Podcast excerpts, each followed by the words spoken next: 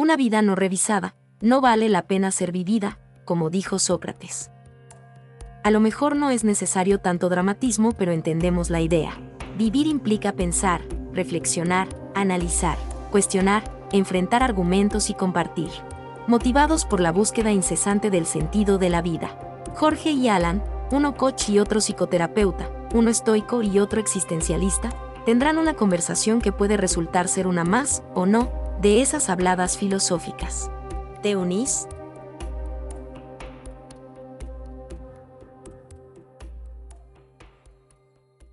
Ok. Eh, Nicolas Cage aparece en todos los, en los sueños de todo el mundo.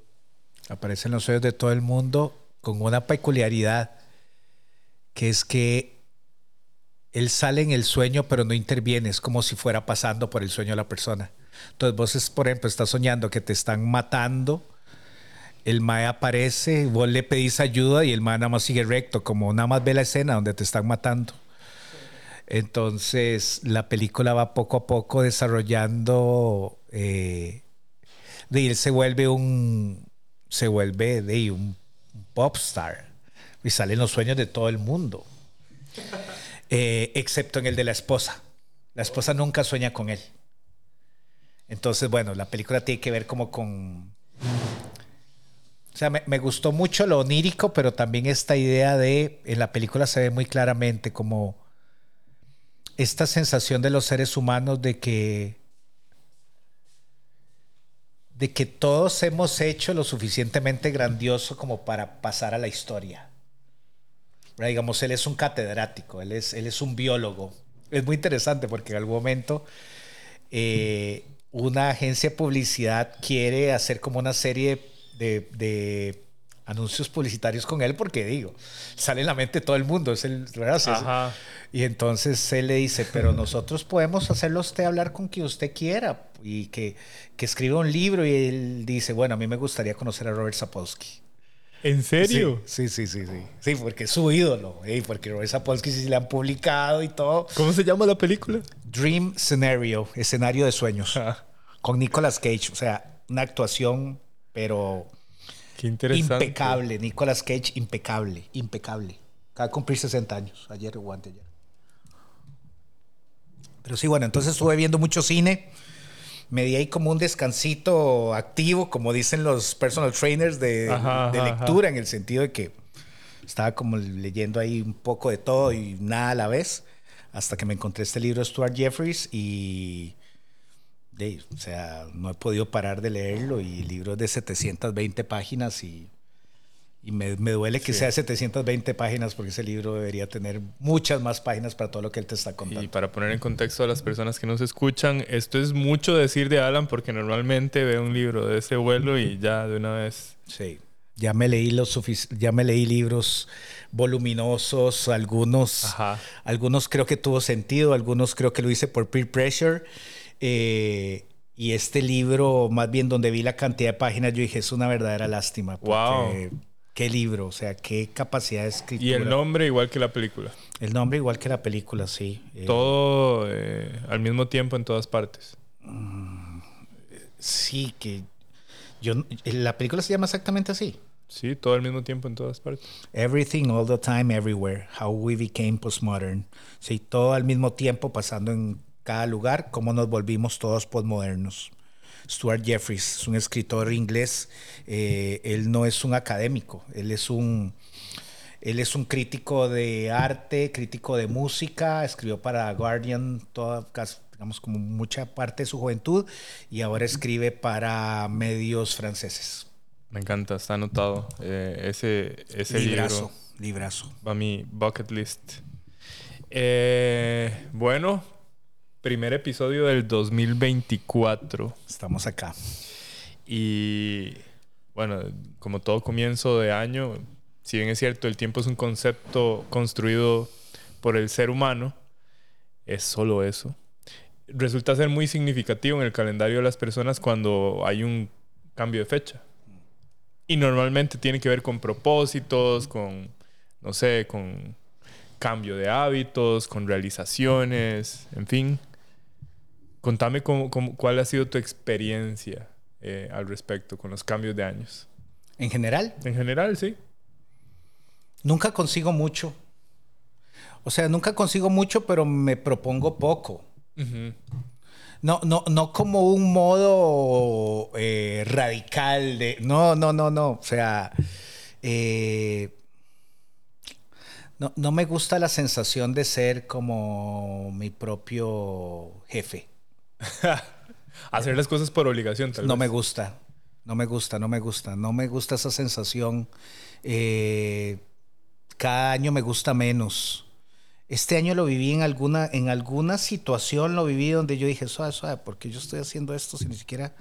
No me acuerdo qué fue, pero ya en tan pocos días, en 10 días que tenemos del año, yo me agarré ya en algo diciendo, no, no, suave, suave, suave, suave. ¿Por qué estoy haciendo esto?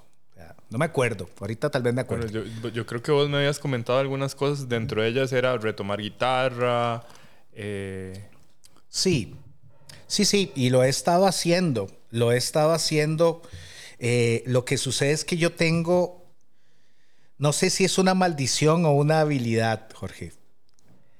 Yo, o sea, yo me entretengo muy fácilmente, o sea, ¿me entendés? O sea, yo, yo no me quedo grandes horas como diciendo, ¿qué hacer? ¿Me sea, yo tengo muchas cosas que me gustan mucho esperando por ser hechas. Entonces, como yo nunca tengo como, a mí no me sobran dos horas en el día para decir voy a tocar guitarra. Y no porque paso trabajando, no, no, no es eso, es que yo veo documentales, veo películas, eh, me gusta mucho ver deportes. El año pasado fácilmente creo que es el año que más he leído en mi vida no siendo parte de un programa académico. El 2023 leí realmente cualquier cantidad. Eh, me siento muy feliz por eso, porque de, la lectura a mí me, me hace muy bien. Eh, entonces, no, o sea, pienso que la resolución de Año Nuevo es instalar un deber. O sea, es, es, es, auto, es autodirigirse un mandato. Es, un- es- es- es lo, que, lo, que, lo que diría Kant, es algo parecido a un imperativo categórico. Es como tenés que. ¿Qué? Y desde ahí ya la cosa no Yo voy va a perdiendo caminar. ahí. Yo, cuando a mí alguien me dice tenés que, mi primera reacción es ¿por qué? ¿Por qué tengo que? Ajá, e inclusive eh, eh, eso, eso suena como muy lógico para alguien que lo escucha de otra persona, pero cuando nos lo decimos, estamos provocando una experiencia muy similar. Sí. Es que cuando se hacen las cosas por obligación, ya nos estamos saboteando el proceso. Sí, yo no. O sea, creo entender, creo entender por qué el fin de cada periodo fomenta como una sensación de esperanza. Yo lo puedo entender, digamos, me parece hasta, si no lógico, al menos esperable. Pero en mi caso, mm, no suele ser un momento en el que realmente yo me pongo a repasar como, ok, en el 2024 sería bonito que yo logre, ¿verdad? Eh, eso puede tener que ver con dos cosas. Con que soy pésimo siendo disciplinado o, o pidiéndome serlo, o con que de alguna forma las condiciones actuales de mi vida me gustan lo suficiente como para no tener que hacer cambios demasiado radicales. Ya he hecho cambios radicales a lo largo de mi vida. Algunos me parece que tuvieron sentido y otros no. Entonces en este momento me parece que habito una especie de meseta existencial en la que sería yo un hipócrita si digo que todo lo que aparece en esa meseta me encanta, pero por lo general hay poco que requiera transformaciones muy radicales, o al menos así lo percibo, ya veremos, tal vez en febrero pienso otra cosa, ¿verdad? Pero por el momento así es como observo yo como, o sea, ese escenario que es mi vida, donde yo la trato de ver, yo digo, no tengo que hacer ningún cambio muy radical. Nota al pie de página. No tengo tampoco mucha energía como para hacer un cambio muy radical. Entonces, ¿verdad? O sea, yo creo que tampoco está ahí la estamina necesaria. Ajá, ajá, ajá. Sí, no sé, personalmente, sobre todo este cambio de, de año tuvo, bueno, me regaló una experiencia muy diferente. O sea, no, no- tuve como una sensación de esperar el cambio de año, no un simbolismo, no me estaba planteando metas per se porque había un cambio de año, eh, sino no sé, como que el año pasado eh, me significó para mí un proceso de mucha introspección y cambio de significados muy importantes en mi vida. Yo ya lo había comentado cuando hablamos del dinero, eh, asimismo del tiempo, de los procesos, del estrés, de mi propósito, que, que eran cosas que de alguna manera estaban resonando en mi mente desde hace años, pero el año pasado fue mucha integración. Mm. Y, y, entonces mi mirada en, en, el camino a largo plazo, o sea, sin, esperar como que tenga que pasar tal cosa para yo tener un hito y con eso motivarme, me permitió simplemente sobrellevarlo y, y, estar aquí y seguir disfrutando de la vida tal como es y, con esperanza, eso sí, con esperanza de un futuro eh, prometedor a nivel de negocios y, y permitiendo sorprenderme de lo que traiga la vida. O sea, si yo me pongo a ver en retrospectiva, hay momentos en donde yo me encontraba, eh, no sé, con mucha incertidumbre y ahora lo veo y hasta me, me hace gracia, es divertido, es como, mira, otra vez la experiencia humana siendo manifestada en, situaciones insignificantes. Em, pero sí, normalmente las personas tienden a eh, vincular el cambio de año con nuevos propósitos, nuevas metas, objetivos, cambio de, de, relaciones, cambio de muchas cosas, ¿verdad? Sí. Yo en diciembre tuve dos micro experiencias hablando de experiencias, tuve tres, tuve tres, tuve cuatro. Ahora que lo pienso, tuve cuatro. La primera es que eh, la Navidad como ritual ya se sintió muy diferente porque ya mi hija lo ve de otro lado. Mm. Entonces es una comprobación de que los navideños que mi esposa y yo hemos sido en esta última temporada estaba directamente relacionado con que, con, con que ella, que mi hija me refiero, era como la que le ponía, como, el, como la que sostenía el evento, ¿me entiendes? Ya este año mi hija ya una adolescente, ¿verdad? Ya sabía lo que iba a recibir de regalos, ya, ¿verdad? O sea, ya no se levanta como vino santa o no vino santa. Entonces, bueno, fue ya, fue, fue, fue la Navidad menos teatral que hemos vivido desde que nos casamos, en el sentido de que Giselle y yo no somos muy navideños, ninguno de los dos, digamos Sí, es un ritual que pertenece a, un tipo como de visión de mundo que ni ella ni yo tenemos. Entonces, me parece a mí que nos, nos o sea, sería un poco incongruente que uno quiera celebrar algo, ¿verdad? Y el año nuevo, históricamente, para mí, digamos, provengo de una familia donde ni siquiera había como un evento para marcar ese cambio. Entonces, empecé como a ver el año nuevo como un, como un ritual de hace 25 años para acá, ¿verdad? Y no termina de ser algo que me impacte demasiado, ¿verdad? Los eventos que iba a decir es, bueno, fue vacilón ver a mi hija como diciendo, que eh, me voy a quedar aquí hasta año nuevo, pero porque ahorita voy a salir con mis amigos, ¿ves? Ya ese es otro feeling, ya es como o sea, que sea a las dos, yo quiero estar con ellos vacilando, ¿ves? Ya ese, es otro, es otra imagen, ¿ok? Dos, eh, en diciembre sin tenerlo muy planeado, viví el mes como si fuera un viaje. ¿Qué quiero decir con esto? Primero, quiero aclarar que no fue algo que planifiqué, nada más de camino me di cuenta de eso. ¿Qué significa vivir algo como un viaje en mi contexto?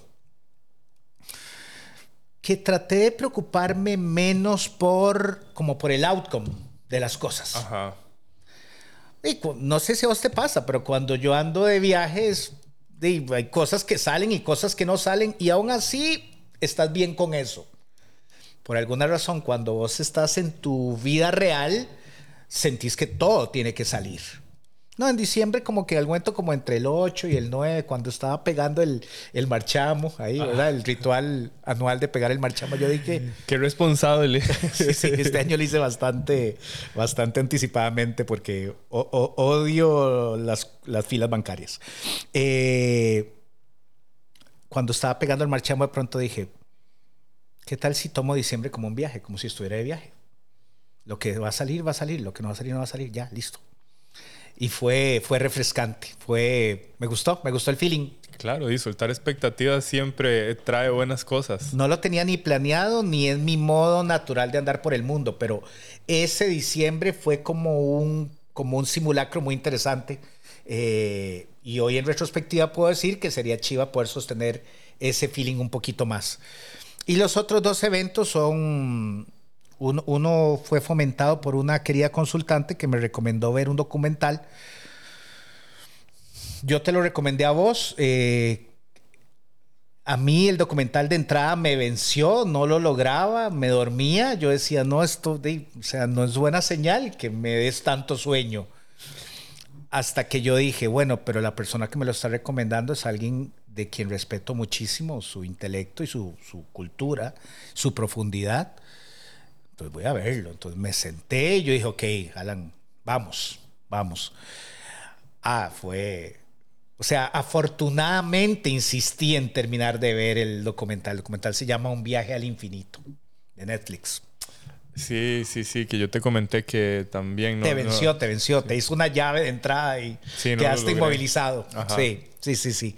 A mí también, las primeras dos veces yo rapito en la lona estaba como, ya, ya, suelte, esto, esto me está matando. Pero en la tercera yo dije, no, no, vamos.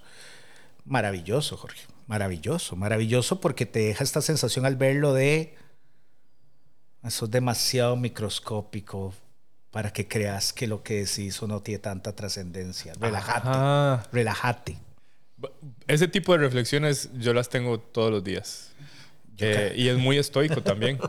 por, por, por, aquello de que se pregunten de dónde. Bueno, es muy estoico. Es recordar que no somos tan importantes en el gran esquema de las cosas. Sí, sí, sí. sí. Eh, y eh, verlo místicamente o filosóficamente, este, sí, es algo que, que está constantemente en mí. Quizás por eso todavía no me ha impactado, pero bueno, voy a anotarlo para ver si... Es un buen documental, además a nivel de, de producción y sobre todo el recurso de la animación, lo hace muy amigable. O sea, porque están, o sea, ahí estás hablando, estás oyendo físicos cuánticos, estás hablando, están, estás hablando con matemáticos, con filósofos, tratando de explicar qué es el infinito, dónde está, cómo se llega, cómo sabemos que eso sí es cierto.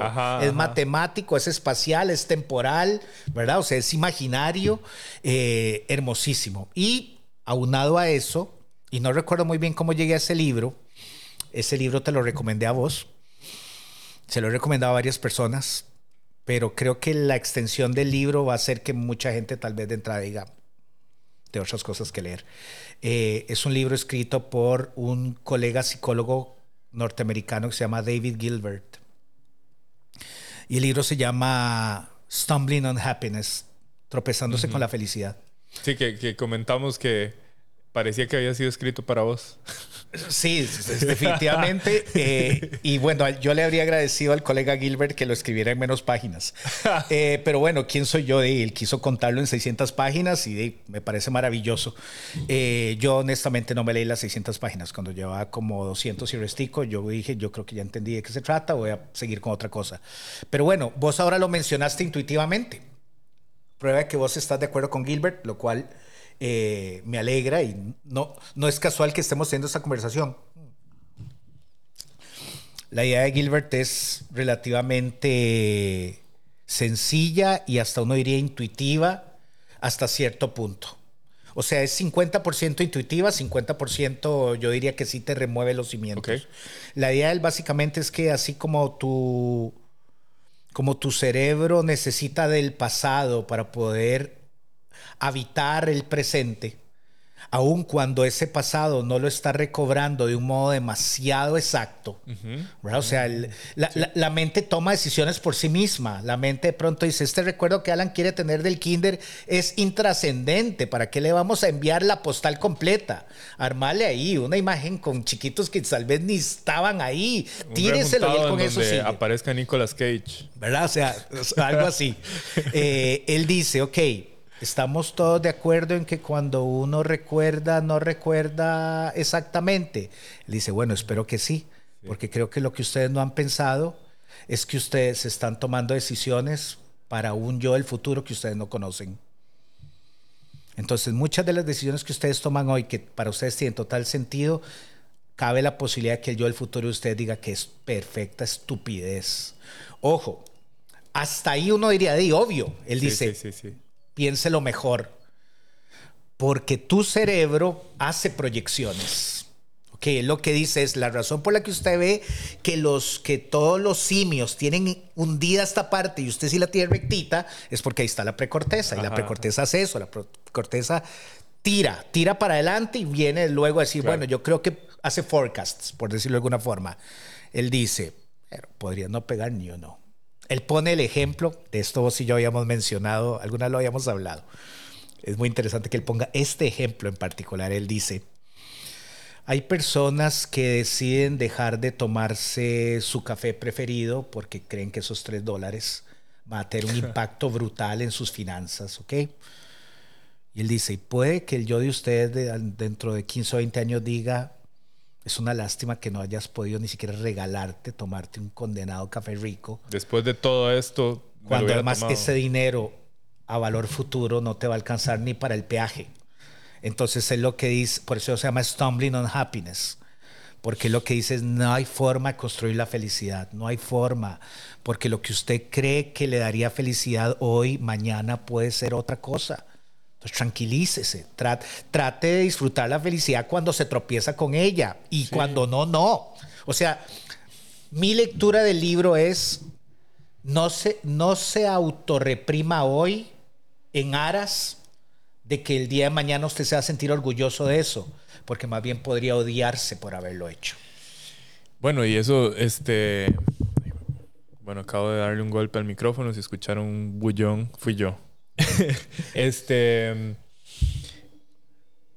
eso me hace pensar en las personas, y me acaba de llegar una frase de Seneca, en las personas que eh, trabajan mucho al borde del burnout, que pasan estresados por eh, tener dinero en un futuro. Eh, y de nuevo, no es como caer en... en es un hipismo. Eh, sí, o, caer en la negligencia inclusive. pero bueno, la, la, frase que me llegó a la mente es de Seneca que dice, qué triste debe ser para aquellos tener que trabajar duro por aquello para lo que trabajaron tener. Bueno, básicamente lo que él nos está diciendo en palabras más, palabras menos, es eh, de, qué triste para alguien tener que trabajar para sostener algo para lo cual trabajó. Algo para lo cual trabajó. O sea, yo llego y trabajo para tener algo. Ahora tengo que trabajar para sostenerlo. Ah, ok, ok. Sí, sí. Qué enredo dice. Afiliado a Seneca, totalmente. Eh, sí, y, y, es justamente esa idea de, de estar sacrificando la felicidad que puedo tener aquí y ahora por algo que no sé si va a existir y ni siquiera sé si yo voy a querer en un futuro. Exacto, ni siquiera si va a O sea, que pueda suceder o no ya es una variable. Pero se vuelve más profunda la reflexión cuando caemos en cuenta que aun si sucediese, ¿ok? Podría no ser tan exótico o sofisticado como lo estamos construyendo hoy en nuestra mente. Hace muy pocos días estaba viendo eh, videos sobre Praga en temporada alta. Decía el video que los habitantes de Praga nos odian a todos, ¿verdad? O sea, porque era como una ciudad un poco como enclavada ahí, como en un puntito donde la gente no le da mucha importancia, no es como un no, no está como en el camino de ninguna gran metrópolis y bueno, yo no sé si fue por los libros de, Milán Kundera, pero Praga se empieza a ser una ciudad como muy llamativa para la gente. al punto que algunos aseguran que es de las ciudades más bonitas, no de Europa, del mundo. Pasan videos de lo que es la temporada alta en Praga. Yo, yo de pronto pienso a alguien que está diciendo, yo no, yo no me muero hasta no ir a Praga, que está perfecto, digo, me parece un, me parece el, está bien, digamos, lo que vos pensás que tienes que lograr antes de morir, dale. Pero si tomas la decisión de ir en temporada alta, muy probablemente vas a odiar Praga, te vas a odiar vos, vas a odiar a los habitantes de Praga. ¿Por qué? O sea, por, es que no sé, no sabrían ni cómo explicar las olas. Tumulto. Es como, como, creo que es en Pamplona, donde sueltan lo de los toros que van, o sea, no por los toros. Como, salir, de, como salir de un concierto del Estadio Nacional. Exacto, exacto que uno dice, lo valió. O sea, eso que acabo de ver valió estas tres horas y las cuatro que voy a gastar en el parqueo, esperando que todos los carros salgan. Bueno, justo eso. David Gilbert lo que te diría es, bueno, si te parece que Praga va a venir a darle un valor agregado a tu experiencia, puedes hacerlo. No, no dejes todo depositado en que Praga va a lograr eso. También puedes volver de Praga diciendo, no fue una buena decisión. O debía haber investigado primero cuáles meses uno puede ir en Praga que no se va a topar y, digamos, mucha gente. ¿Ok? Entonces, el libro de Gilbert, con todo que es un libro bastante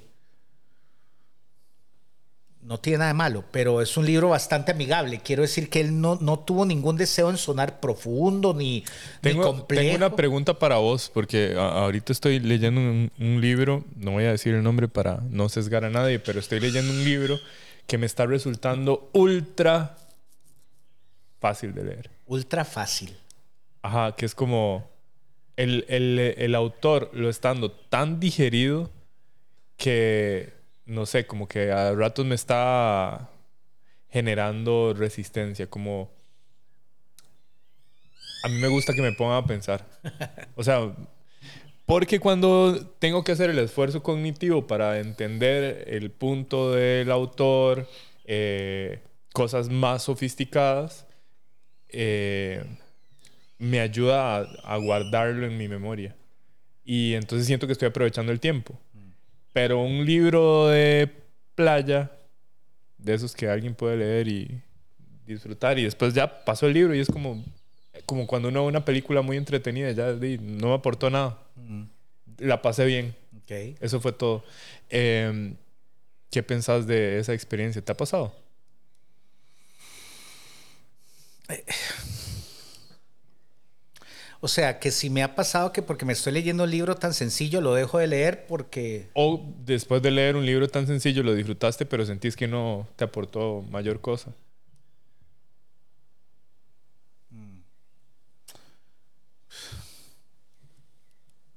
Wow, mm. qué pregunta más incómoda. Estoy no hay que decir autores ni libros. No, no, no, no. Estoy seguro, estoy seguro que en mi memoria o sea, estoy seguro que he leído muchas más cosas de las que hoy podría siquiera, no, digamos citar, como contarte un poco de qué trataba el libro. O sea, estoy seguro de eso, partamos de eso. Sí. Eh,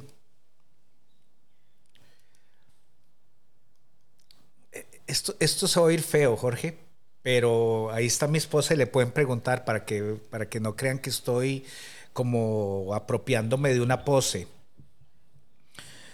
O sea, es que yo siempre ando leyendo de lo mismo, quiero decir. Ok, o sea, yo, digamos, mis libros de playa son mis libros. Mis libros de viaje son mis libros, ¿me entiendes? Mi, libro de la noche es, mi, es, es, el mismo libro que leerías en cualquier circunstancia. O sea, no, no tengo como estado. Ok, voy a, voy a ver. Eh, ¿Has leído alguna vez algún libro de eh, autoayuda? Bueno, yo diría que el de David Gilbert en algún punto, el de Stumbling on Happiness, perfectamente podría salir en la en esa categoría. Perfectamente. Perfectamente. No, no sé si al tener 670 páginas va, va a venderse mucho. No porque yo crea que la gente que lee autoayuda no puede leerse 670 no, pero normalmente no son de Son un poquito más como, como libritos como más rápidos de recorrer, ¿verdad? Porque además en este libro él no, digamos, él no viene con ninguna solución práctica. De hecho, el libro a vos te puede gustar mucho porque él obsesivamente pasa intercalando estudios y datos de las neurociencias. O sea, él, en el libro lo que está tratando de decirte, no se me ocurrió a mí. Es algo que el cerebro así funciona. Sí, de hecho, o sea, la idea que nos acabas de compartir eh, suena como una idea que nos podemos encontrar en diferentes versiones. Sí, sí, sí, sí. El título está muy llamativo, eso sí. Una maravilla, ¿verdad? Ok, entonces, que si me, ok, tu pregunta es... ¿Cómo te va con la experiencia en la que te encontrás con un libro que es demasiado fácil de leer? Mm, recuerdo el último que hice el intento, El poder de la hora de Eckhart Tolle. Por ejemplo. No, no pasé como de, ni, ni de un cuarto del libro. ¿Cómo te sentís cuando lees un libro así? Mm, Siento que hay cosas muy importantes que no me estoy leyendo en lugar de esto. O sea, m- con todo respeto, me parece que estoy haciendo un mal uso de mi tiempo. Sí. Quizás al punto al que quería llegar es que, bueno, paradójicamente, este mismo libro del que estoy hablando tiene una idea muy poderosa. Ok. Y la idea poderosa es que cuando uno quiere aprender, normalmente se puede ver tentado a hacerlo desde el estilo más cómodo posible. Qué sé yo, una persona diría, ah, es que yo para aprender, yo escojo escuchar podcast o escuchar audiolibros. Sí. Es más fácil, porque mientras haces eso, puedes estar haciendo otra cosa. Claro, claro. Pero eso es un autoengaño. Un autoengaño. Sí, sí, sí, porque no va a quedar la misma información. El cerebro eh, guarda información cuando es emocionalmente relevante, cuando hay un esfuerzo involucrado en poder integrar la información a la que le estás prestando atención. Y si estás escuchando el podcast y lavando platos o, no sé, eh, barriendo o escribiendo un correo, cualquier cosa que estés haciendo que no sea estar presente y hacer un esfuerzo cognitivo por entender, va a limitar la posibilidad de que después esta información te haya realmente impactado. Pero entonces el, el, me encanta la idea. Eh, o sea, lo que va a lograr que vos podás dejarte parte de la información que estudiaste al leer o al escuchar a alguien es un vínculo emocional. Y cuando digo emocional es eh, esfuerzo energético, tal vez. O sea, que, que haya un, un compromiso por realmente estar ahí Un compromiso por estar e realmente. integrar. Ok, ok, ok, ok. A mí me pasó eh, a inicios de este año. Iba y. a- a- entre todos los autores del universo francés de finales del siglo XX, hay, hay uno que mucha gente asegura que fue el filósofo más importante, digamos, de fin de siglo, que es Jacques Derrida.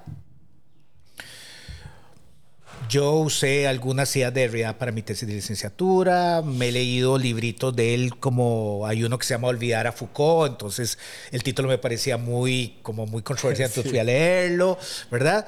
Pero si alguien me dice, explícame a Derrida en... No podría. No puede, es demasiado complejo, demasiado, demasiado complejo. Él es el padre del deconstruct- de constructivismo, de construccionismo, no me acuerdo cuál de los dos es. Pero bueno, uno de estos días me encontré un seminario de él a muy pocos años de que él muriera. Entonces yo dije, ok, ahí debe estar toda la obra bien integrada, ya es de Derrida bien viejito. Y ya, y ya él tiene como, ya Claro. salió los rollos, ya contestó, ¿verdad? El libro se llama, eh, es algo así como La muerte vida, algo así, donde él, donde él explica que en realidad que es un continuo y bueno. Yo empecé a leerlo, Jorge, y cuando llevaba como dos párrafos yo dije, ¿por qué voy a leer esto?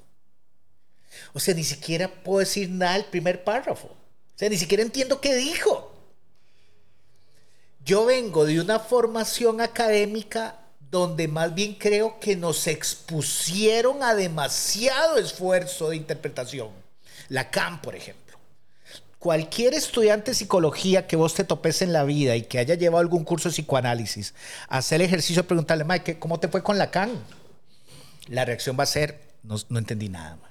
No entendí nada. Nada, pero sí, nada, ¿ok?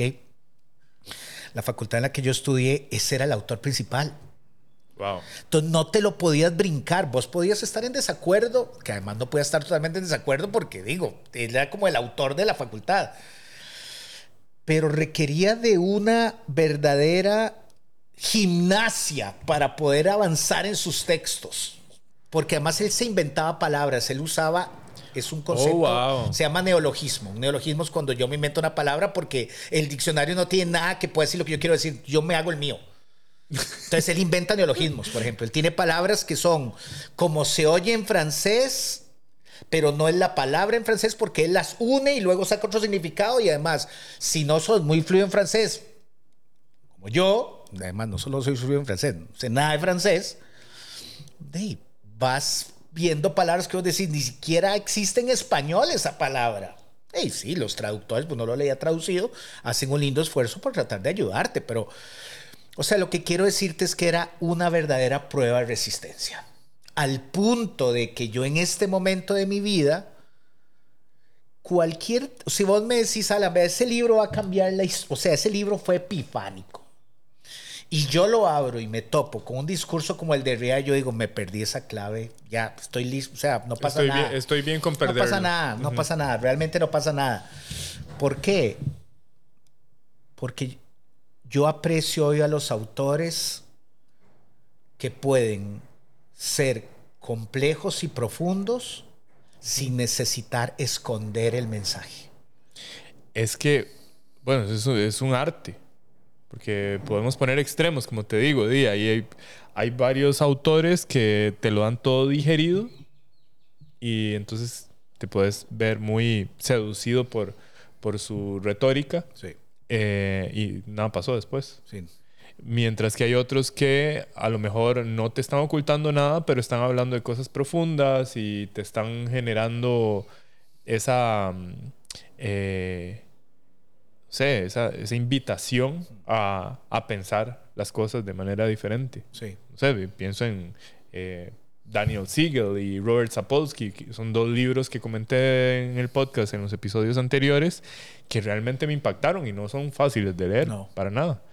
Perdón, Jorge, pero Sapolsky es mi lectura, vos lo has leído más que yo. Yo nada más me leí Why Seavers Don't Get Ulcers, un pedacito de Behave, y su, he oído algunas clases de Stanford, un par de entrevistas con el Free Will, y ya, digamos, este que vos leíste, yo te conté, no pasé ni de las primeras 20 páginas. Pero Sapolsky tiene algo que para mí lo hace alguien a quien agradecerle su gesto de escritura. ¿Cuál? Que él sabe que yo no sé. Ajá. Él sabe que yo no sé. No todos los autores se colocan en el lugar del otro para escribir. Y aquí voy a decir algo que se oye como un sesgo, pero bueno, lo digo con todo respeto. Ese tipo de autores hay ciertos países donde están concentrados. O sea, mucho de la intelectualidad francesa, y vos mejor que nadie sabes que es como, ese es el epicentro de lo que a mí me interesa en la vida. Casi Ajá. todo lo que me interesa está sucediendo intelectualmente en Francia. Ay, pero así como hay autores que uno dice, wow, esto estuvo difícil, pero, pero le llegué a algo. También hay autores que yo digo, este más escribió este libro para frustrarme. Con el sesgo del experto. Como los libros esotéricos de hace siglos, donde había que ponerlo todo detrás para ver si vos te, para ver si vos te comprometías 12 años a leerlo. Entonces ahí sí te iban a dar las claves, pero luego de que sufrieras una década completa con diccionarios a la par, con, con consultas a filólogos, o sea, para decir, o sea, ese, ese ejercicio hoy en mi vida no estoy dispuesto a hacerlo por nadie. No sé, Hegel, por decir algo, eh, o, ¿verdad? Porque de pronto hay gente que puede decirte, es que a mí no me gusta la escritura de Freud. De acuerdo, Freud no pasa la historia por ser un escritor ameno, Ajá. no lo es. Pero hay un momento donde dicho en tico le agarras el toque. Hay un momento donde vas a decir, ok, ya yo, ya, ya yo entendí. entiendo cómo él transmite sus ideas. Hay autores que usted lee y lee y lee y lee. Y dice, "Ma, ya llevo cuatro libros y no Y puedo decir sé- nada de él no todavía. sé a qué, a qué va con todo esto. O sea, hoy a mí no me agarran con eso. hoy, no sé, puede que el otro año yo diga, ahora quiero leer las cosas más abigarradas y más colochudas y más twisted posibles. Ya vengo de ahí, ya vengo de ahí. Fue disfrutable en algún punto, fue a nivel de ego muy valioso decir, ok, yo sí entiendo algunas cosas de Lacan, ok, pero este momento no es, no es lo que voy yo a utilizar como criterio para seguir leyéndome un libro. Además, no sé si es un rasgo de, puede ser hasta un rasgo obsesivo, tal vez lo sea. Yo no me, lo, yo no me voy a leer un libro si no viene recomendado por alguien que para mí tenga importancia, sea que lo conozca en persona o que haya escrito algo que me haya gustado mucho, y antes de hacerle así al libro, yo me voy a ver la ficha técnica de la persona. Yo quiero saber dónde estudió, qué títulos tiene, si puedo hasta saber cuál es su religión, o sea, si está casado, si no está, o sea, para mí todo eso me ayuda a un profile de decir, Ah, wow. esto me interesa, esto no me interesa. Y, por lo general acierto. Y, y, y, notas, o sea, si, si buscas intuitivamente el vínculo emocional y hay algo más, que no haces nada por obligación. Y eso... Hago poco. Eso, eso es, bueno, por lo menos en, en cuanto a libros. Ah, sí. Tu approach a los libros. Eh, y eso es clave para un proceso de aprendizaje efectivo. Mm. Un amigo hace unos días me dijo algo que me gustó mucho, mucho, mucho, mucho porque él decía que eh, leyó en algún lado que, digamos, que hay personas que les apasiona tanto lo que hace. Él me ponía el ejemplo de la programación, de cómo estos grandes gurús de la programación, que casi uno diría que son filósofos de la programación, porque, digamos, digo, tienen como un nivel de profundidad, algo en lo que coincide la gran mayoría de ellos, ellos lo cual puede sonar aburrido para algunas personas. Ellos solo leen de programación. O sea, el libro de la playa de ellos es programación, el libro El viaje es de programación. Yo diría que en mi caso, sin tenerlo muy planeado, ve el esfuerzo que yo tengo que hacer para decir, tengo que leer poesía. Soy yo como agarrándome aquí y decir, vamos, Alan, vamos, vamos, vamos, vamos. Y rapidito me suelto, yo me, yo me escapo en dos toques. O sea, yo me leo dos, tres libros de poesía y digo, wow, eso está lindísimo. Pero allá ya están los libros que yo, y aquí se oye como una contradicción, los que yo debería estarme leyendo no el de poesía. Ah. Entonces, no sé, ahora que está tan en boga Stephen Hawking, por razones tal vez no tan, no tan admirables.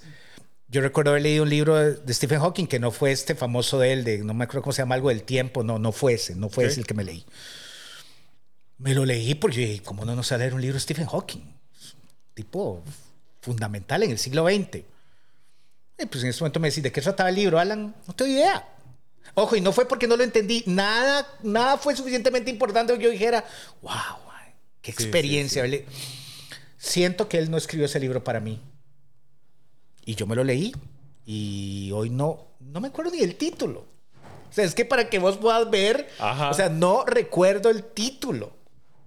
Entonces, eso a mí me dice algo, porque yo, cuando a mí un libro me impacta mucho, ah, queda mucho más que el título. Como con un disco. Como con un disco. Ahí está, como, como un disco. Total. Bueno, todo, toda esta hablada que nos hemos echado hoy es porque en mi mente está, eh, están todas las personas que eh, quieren aprovechar este año de alguna manera y yo creo que para aprovechar necesariamente necesitamos aprender. Y para aprender necesariamente necesitamos disfrutar, pero al mismo tiempo disfrutar de estar incómodos de no hacer las cosas demasiado fáciles. Sí. Porque cuando las hacemos fáciles carecen de importancia para el cerebro y el cerebro necesita de, ese esfuerzo para poder guardar información. Y al final de cuentas aprovechar el tiempo. Me encantó lo que, lo que nos compartiste de tu experiencia con, con, el, con el año, bueno, con el fin de año, eh, de empezar a soltar expectativas como si fuera un viaje. Creo que es fácilmente trasladable a la vida. A mí me encantó, me encantó. Eh, no sé muy bien cómo hice. O sea, no fue como que me preparé, como... Te tropezaste. Bueno, claro, como todo en la vida. Pero, pero, pero vieras que, o sea, nació de un momento donde sentí que si no cambiaba algo, podía ser una experiencia desagradable. Y lo único que tenía a la mano fue este recuerdo de cuando yo viajo, que voy con muchas preocupaciones de camino, o sea, yo cuando... Es una cosa creo que es ser papá, porque yo no recuerdo eso cuando no era papá de nadie, ¿verdad? Que es como, ok, necesito estar seguro que hay poco riesgo, digamos que, que no, ¿verdad? O sea, es un pensamiento, en mi caso, es un pensamiento de ser papá. O sea, eso no estaba ahí antes. Y en este diciembre pronto dije, ok, casi siempre los viajes, en algún momento, sin yo tenerlo muy claro, hago como un, como un cambio de paradigma mental donde yo digo, ya estoy aquí, man. Ya no importa si el viaje se parece a lo que yo esperaba, ya no importa si me dejaron botados los tres buses que eran esenciales para llegar allá donde, o sea, tranquilícese, y llegue al 31 de diciembre sin ser muy amargado. Y, ahí fui y bueno, habría que preguntarle a mi esposa y a mi hija, pero me gustaría pensar que ellos vivieron una experiencia diferente en el sentido de que vacilón. Por lo general, papá en estas fechas anda como preocupado. Ahora anda tranquilo. Wow, muy bien, me encanta. funcionó. Genial. Pues bueno, eh, éxitos en todo lo que venga. Aquí vamos a estar eh, en el 2024. Sí. Eh, y por ahí les dejo en, los comentarios la frase de Seneca que fallé al transmitir. Pero sí la entendimos al final. Sí, sí, pero, pero hice lo que, lo que estaba diciendo, de la di digerida. Yo quería dar la frase de Seneca. Bueno, este... Yo quiero agregar algo, Jorge, porque cuando vos nos invitas a aprender, fundamental, claro, yo también le sumo el desaprender. Uf, total. ¿Verdad? O sea, quizás también hay momentos donde más bien es que ¿sabes por qué te lo digo? Porque el deber ser es algo aprendido. Total. Nota, nota eh, también, voy a poner un eh, link a un artículo que acabo de escribir ah. sobre eh, aprender un paso más allá de la comodidad, así se llama el título, y ah. justamente hablo del proceso de desaprendizaje. ¿A vos te gusta YouTube? sí, es una fuente de información. Yo, yo reconozco que nunca los nunca me he aproximado seriamente como para tener una ah, opinión. Ok, YouTube, la, banda. la banda. No, no, no me gusta. Ok. Entendí YouTube. Ah, ok, no, no. yo, fuente de información. No, no, no. Eh, no, no me gusta YouTube. Ok, sí, sí, sí, es totalmente comprensible. Eh, pero hay un video de ellos, de una canción llamada The Fly, que están proyectando escenas en televisores ahora en este libro que estoy leyendo eh, hay, muchos, hay muchos artistas a lo largo del siglo XX que su arte era como utilizar lugares muy visibles y poner frases como para, como para en tico, ¿verdad? Bueno, en ese video de YouTube, que además la canción me encanta porque es rarísima, eh, The Fly, una de las frases que aparece en uno de los aparatos de televisión es Everything you know is wrong. Mm que digo, no sé de quién no sé si les ocurrió a ellos, si están citando a alguien, no importa. Lo que te digo es, bueno, tal vez no tan radical como eso, pero que también el año nuevo sirva para poner en tensión no solo lo que sabemos, sino lo que creemos que sabemos y si podemos hacer un esfuerzo mayor, hasta preguntarnos si eso que sabemos nos está ayudando en el camino existencial que estamos recorriendo hoy y si no hay que sustituirlo por otra cosa. Total, súper valioso. Por cierto, acabo de recordar que prácticamente hace un año fue que coincidimos en una entrevista que nos llevó hasta. ¡Ah, qué loco! Salud. Salud. Salud con café. Cierto. ¿Fue en enero? ¿Fue en enero? Sí. Y hablamos sobre objetivos, entonces... Es que interesante. Pondremos ahí el link para que también lo, busquen. Un gran abrazo a todos los que nos han acompañado este año. Eh, bueno, ojalá nos puedan seguir acompañando. Y cuéntenos de qué, de qué quieren que hablemos. qué temas quieren que hablemos. Espero que hayan disfrutado de esta hablada igual que nosotros. Sin duda. Chao. Un gran abrazo. Wow, ¿qué tal estuvo eso? ¿Qué te pareció? Recordá que el conocimiento solo es útil si se comparte. Llevamos años recibiendo ideas gigantes, de mentes grandiosas. Hoy, Alan y Jorge intentaron transmitir un poquito de eso y esperamos que sobre todo te haya encendido la chispa por la búsqueda de la sabiduría. Aquí continuaremos resolviendo este y muchos temas más. Hasta la próxima.